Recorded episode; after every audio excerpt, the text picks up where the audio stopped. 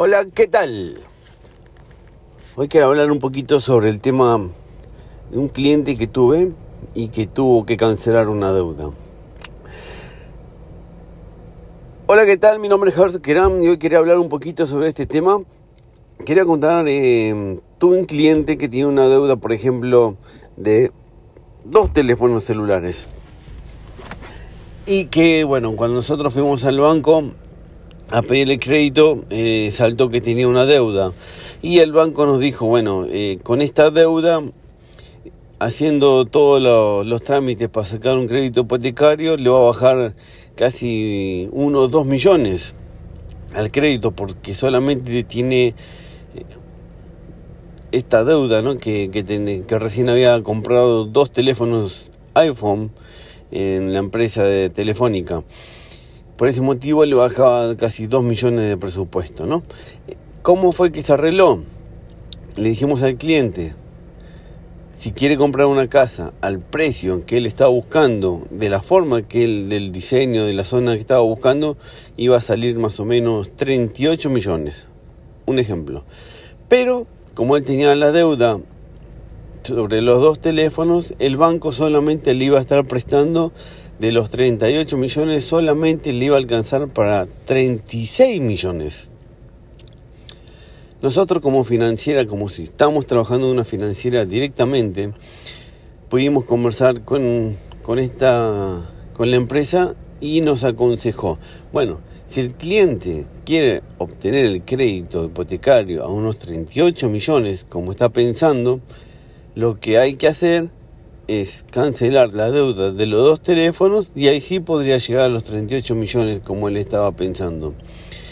Eh, hablamos con el cliente, pudo solucionar eso, tenía la plata para pagar, eh, cancelar ese, esos dos teléfonos y la deuda quedaría en cero, ¿no? Y él estaba preocupado de en cuándo tengo que pagar, en qué momento tengo que pagar, tengo que pagar después de hacer el contrato, antes de hacer el contrato. Y esto quería dejar marcado, ¿no? Hasta que no se hace el contrato del banco, no es necesario cancelar la deuda.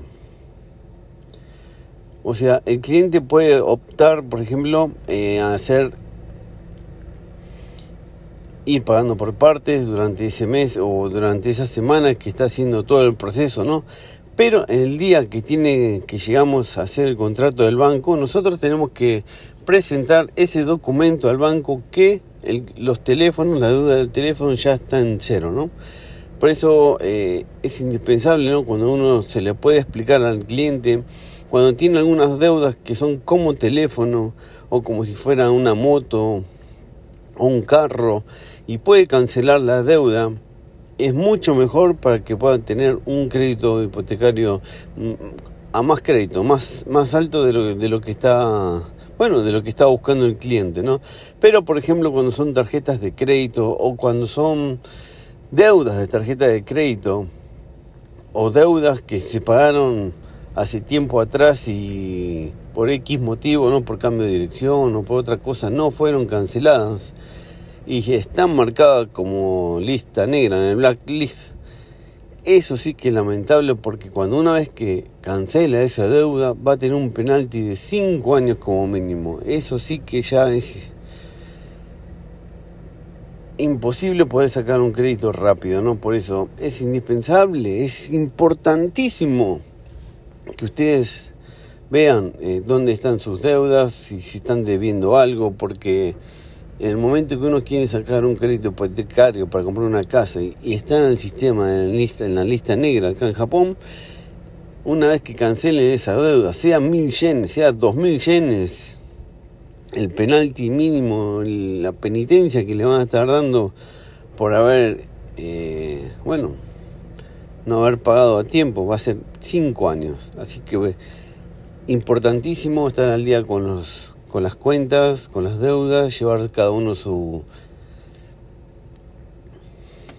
su estado financiero, ¿no? Para que no tenga futuros problemas. Así que bueno, cualquier cosa que quieras saber, cualquier cosa, duda que quieras preguntarnos o tener alguna más información sobre el tema de cómo comprar una casa acá en Japón, me puedes llamar. Mi nombre es Gerson Keram y seguimos. Chao.